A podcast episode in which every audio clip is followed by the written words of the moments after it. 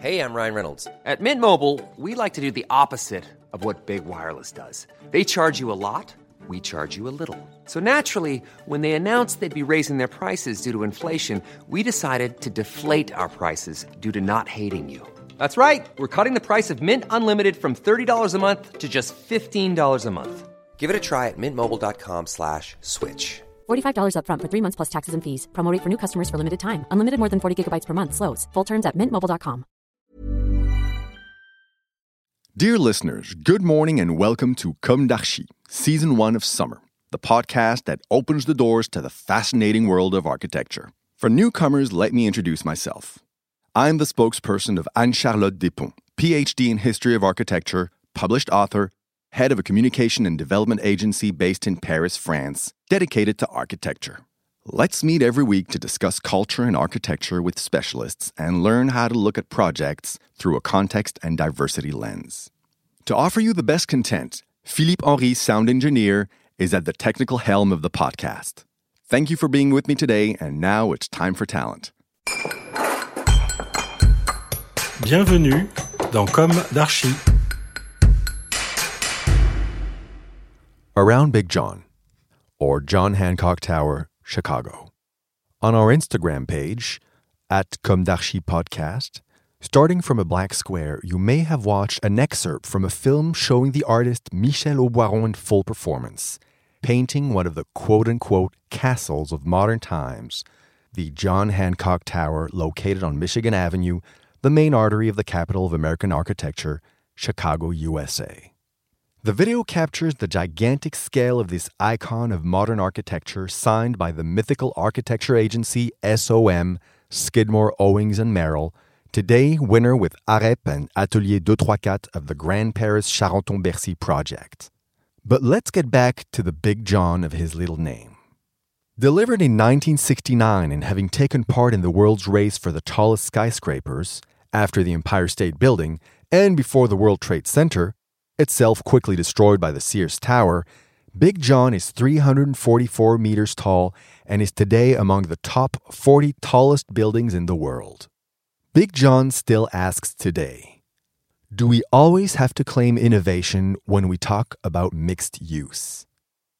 Remember, Big John's mixed use program dates back to the 1960s. In the 1996 book Skyscrapers, Judith Dupré talks about it in these terms. Home to more than 700 condominium dwellers, as well as offices, stores, and a hotel, the John Hancock Tower is, at the moment, the tallest multi use building in the world. Residents pay a small price for the telescopic views they enjoy on the states of Illinois, Indiana, Michigan, and Wisconsin. Their apartments are so high that sometimes a call to the building manager is necessary to find out what the weather is like on the ground. A comprehensive number of services are provided in the building, which also has its own post office, garbage collection, and supermarket. Technically, if you live and work in the John Hancock, you never have to leave it. An Orwellian thought indeed. Another question asked by Big John As the world's population tends toward 8 billion, is the vertical city model still a solution to cope with this growth?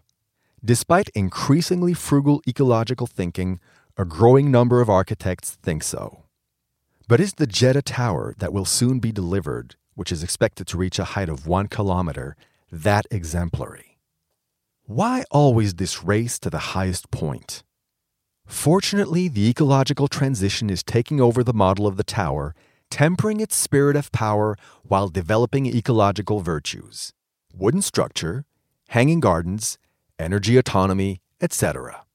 We will undoubtedly talk about it again in a while in the light of a well eroded use.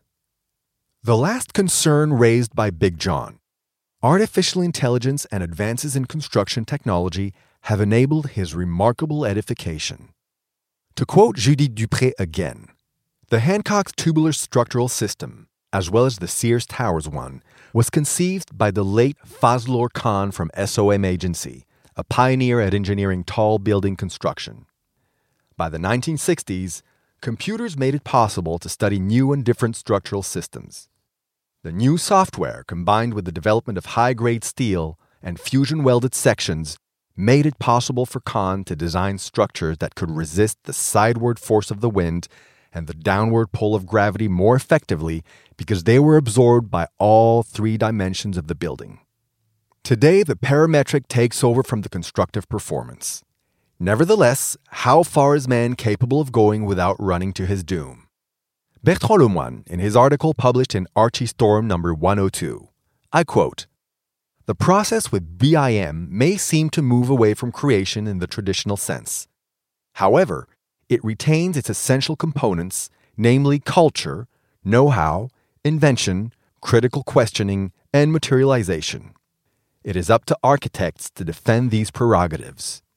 It is up to the clients to understand their usefulness and complexity in their own interest if they want to survive as such. Certainly, and in the image of Big John, in the light of its historical context, this new field of possibilities multiplied by the big data must today open up an exploratory dimension that is out of the ordinary and reasoned, taking into account the ecological aspirations of a vast section of the population. To our pencils?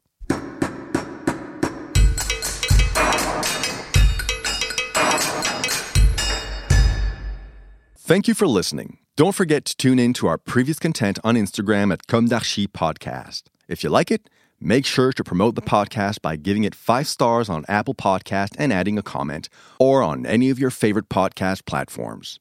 And don't forget to subscribe and listen to all of our episodes for free. See you soon, and until then, take care of yourself. ACAST powers the world's best podcasts. Here's a show that we recommend. Are you a reality TV junkie? Do you ever think, dang, I wish I had someone to talk to about all the trash TV that I watch? Well, look no further, garbage lover, because Reality Gaze is a podcast for you. Hello, I'm Maddie. And I'm Poodle, and we're the Reality Gaze. We talk about all your favorite unscripted shows like The Golden Bachelor, Love is Blind, and TLC's big, messy behemoth, 90 Day Fiancé. And if you're driving to work, folding laundry, or just pretending to listen to your husband talk about sports, Just put on the pod, and you've instantly got two gay besties spilling all the tea and reading these people for filth. so come at us, y'all. Find Reality Gaze wherever you listen to podcasts.